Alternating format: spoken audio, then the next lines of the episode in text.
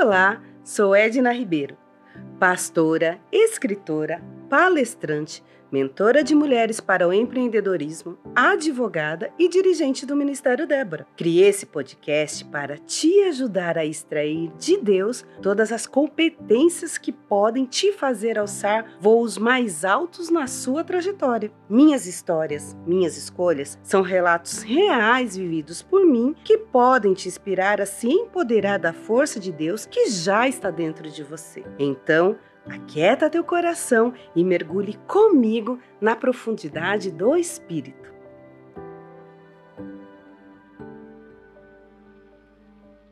Oi, gente! Vim aqui falar com vocês a respeito de mais um podcast. A propósito, você está gostando dos podcasts?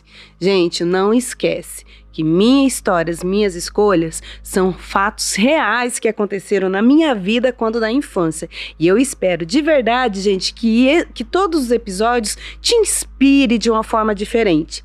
Hoje, por exemplo, eu quero contar para vocês a respeito de uma época que eu tinha, era bem pequena e morava também lá em Itu. Eu estava na quarta, quinta série, não me lembro bem, mas eu sei que eu tinha uma melhor amiga e o nome dela era Rita, gente. Olha, vou te dizer, eu amava estar na casa da Rita. Era muito gostoso. A mãe dela era um doce de pessoa. E tem mais, a Rita, gente, fazia um bolo de cenoura com chocolate que era uma delícia. Todas as vezes que nós íamos lá à tarde estudar, era tão fácil fazer aquele bolo de cenoura. A Rita colocava os ingredientes ali, duas cenouras, um copinho de, um copinho de óleo, não sei o que, não sei o que. De repente, gente, fazia aquela mistureba, colocava no forno e aquele bolo crescia. Era tão legal que um dia eu sozinha em casa pensei: ah, é fácil fazer o bolo de cenoura. Eu vou colocar o bolo, os ingredientes no liquidificador como a Rita faz, vou bater, colocar no forno e vai dar tudo certo. Ai, gente, para minha surpresa, o bolo não cresceu.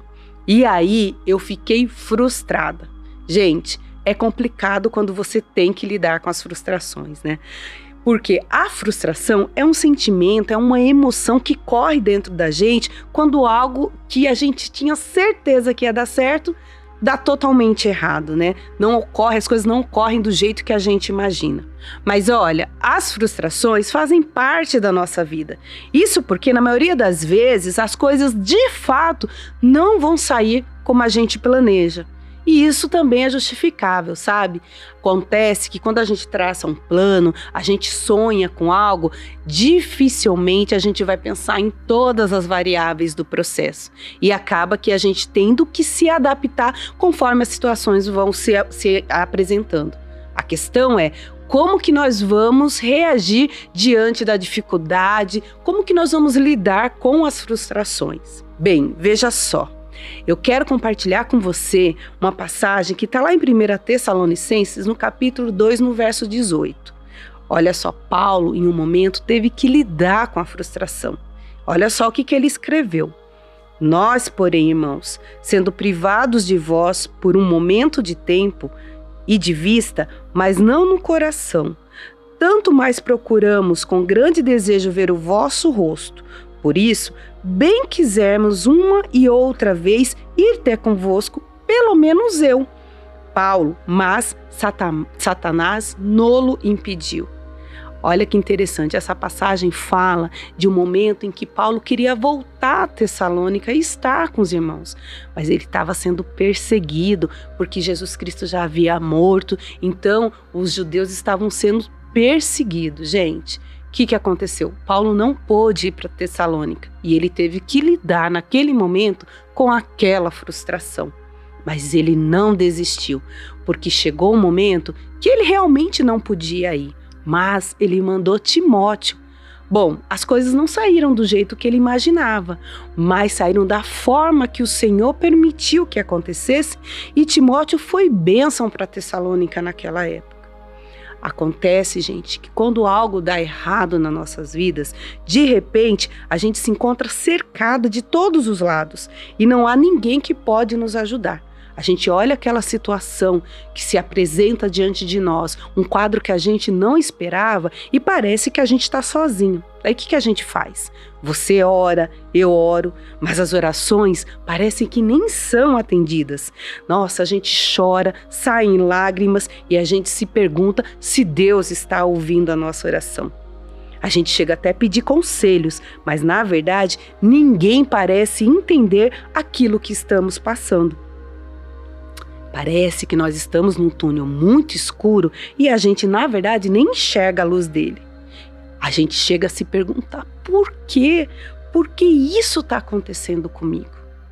Você sabe que Davi passou por esse mesmo processo de frustração quando ele estava com o, com o povo lá numa cidade chamada Baalá de Judá, e ele então viu que a arca de que a arca do Senhor tinha que ir para Jerusalém, para sua casa.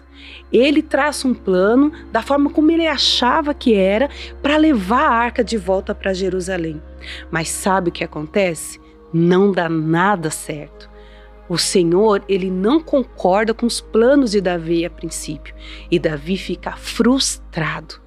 Mas o mais bacana quando nós vemos em 2 Samuel, lá no capítulo 6, é que, mesmo frustrado, Davi lembra-se de perguntar para Deus aonde que ele errou e por que tudo aquilo aconteceu. Então o Senhor orienta como a sua arca, a arca que representava a presença de Deus, tinha que ser levada de volta para a casa de Davi. E assim, Davi conseguiu concluir com seu plano, com seu projeto de voltar então a arca para o lugar aonde ela nunca deveria ter saído.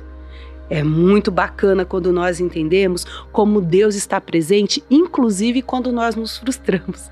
E por falar em frustração, deixa eu te contar mais uma de quando eu era criança. Bom, gente, todo mundo, quando criança, teve o seu primeiro amor na adolescência, né? Pois é, o meu primeiro amor, gente, era um molequinho lá da minha classe. O nome dele era Alan. Olha só, gente, o que é frustração.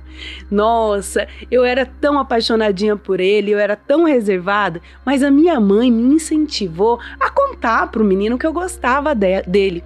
E a minha mãe fazia de tudo para que a gente ficasse bem na fita. Então ela convidou os meus amigos, inclusive ele, para estar com a gente ali num, num, no mês de junho, muito frio, para nós estarmos nos divertindo numa fogueirinha que a minha mãe montou ali para a gente assar milho. Gente, bom, para minha surpresa, eu esperei um, acontecer um momento oportuno e eu fui falar então pro menino que eu gostava dele. Ai, gente, nem conto para vocês.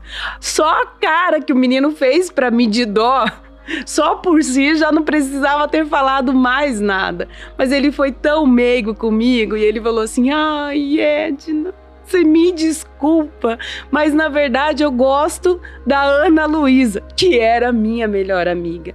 Então, gente, ali, aos longos dos meus 11 anos de idade, ter que lidar com essa frustração não foi fácil. Acontece que as frustrações elas são maiores ou menores de acordo com a idade que a gente tem. Às vezes parece ser algo tão bobo para alguém, mas para você aquela rejeição, aquela situação, ela se torna muito grave, ofensiva, de forma que às vezes até paralisa você. A questão é como nós devemos reagir em meio às frustrações que vão inevitavelmente aparecer nas nossas vidas. E por quê, gente? Mesmo que a sua vida seja perfeita, seja aquela vida que você não lhe falte nada, com certeza em algum momento da sua vida você vai ficar descontente com alguém, vai ser magoada, vai ser humilhada, os seus planos vão fracassar, aquilo que você imagina não vai acontecer da forma como você gostaria que tivesse acontecido. E aí, o que você deve fazer? Bem, deixa eu te dizer importante, hein? Uma chave para sua vida. Nesses momentos, só resta confiar em Deus. E isso, gente, é a coisa mais difícil de fazer quando nós estamos totalmente destruídas, frustradas, desanimadas e, sinceramente, parece que tudo desaba ao nosso redor. É tão fácil ensinar, né, confiar em Deus em um momento de crise, mas quando nós estamos em crise, vivendo a crise, confiar, principalmente em Deus, parece algo tão distante das nossas vidas. Mas na verdade, gente, é a nossa única opção sabe? Mesmo que passem dias, meses e anos de frustração e escuridão na sua vida, quando você confia em Deus, Ele gradualmente vai tornando as situações que eram tão difíceis favoráveis e te fazendo construir soluções para sair desse estado de vulnerabilidade que você entrou. Olha, sabe o que é mais engraçado? Que mesmo sabendo que Deus pode nos ajudar, às vezes a gente acha que meio a tudo que nós estamos vivendo, nós ainda podemos fazer algo com as nossas próprias mãos para poder resolver a questão. Você lembra de Ana? Então, se você não sabe, Ana é uma personagem da Bíblia, uma mulher que queria muito engravidar. Ela queria muito ter filhos. E ela vivia reclamando porque ela não conseguia ter filhos. Sabe? Ana, enquanto ela estava reclamando e buscando com, com as próprias forças engravidar, elas não engravidavam. Mas chegou um momento, gente, que ela decidiu parar de reclamar. E sabe o que, que ela fez? Ana foi confiar em Deus. Então ela foi até o templo e toda aquela porção dobrada que o marido dela servia na hora do banquete, ela ofertava a Deus. Olha que interessante. Deus então se volta para Ana e percebe que ela então está disposta a confiar nele. E isso é muito bacana, porque Ana deixa de ter pena de si mesma, fica lambendo as suas feridas, fica vivendo de um passado da frustração, sendo amarga e toma então rédeas da sua situação e deposita sua confiança naquele que verdadeiramente poderia ajudar ela. Isso fica tão maravilhoso porque é o seguinte: quando Deus percebeu isso, Deus então simplesmente fez aquilo que Ana estava pedindo há tanto tempo. Olha só, em 1 Samuel, no capítulo 1, é tão maravilhoso que o Senhor nos mostra que ele favoreceu Ana no pedido que ela teve. Ana finalmente confiou em Deus e isso foi o bastante. Ela simplesmente orou e deixou os fardos na mão, o fardo na mão de Deus. E sabe o que foi mais maravilhoso? Ela sacrificou o seu sonho. Sabe por quê? Ela confiava tanto em Deus, tanto em Deus, que ela já consagrou o seu filho antes mesmo de estar no seu ventre. Deus viu essa confiança e a disposição dela de abrir mão de uma coisa que para ela era tão importante e preciosa, para que ele fosse honrado. Olha só, Deus deu a Ana o filho. E a confiança dela é o que precisamos para cultivar esse relacionamento e essa confiança que nós podemos ter em Deus. Sabe, precisamos cultivar esse dom de entregar a Deus as nossas vidas, as nossas frustrações e tudo que passa na nossa vida que a gente não pode consertar. Olha, é inútil eu ter uma fé e não possuir um elemento que sustente a fé. A confiança em Deus é esse elemento que pode sustentar a minha fé e a sua. Então, hoje eu te convido para você fazer como Ana.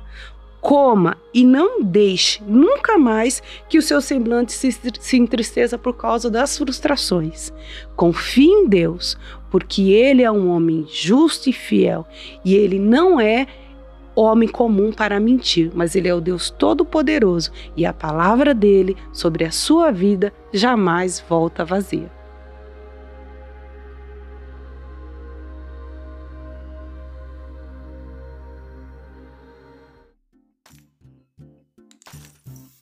Fez sentido para você essa mensagem? Ela edificou a sua vida? Compartilhe então com as pessoas que você ama para que elas também sejam edificadas. Até o próximo podcast. Deus te abençoe.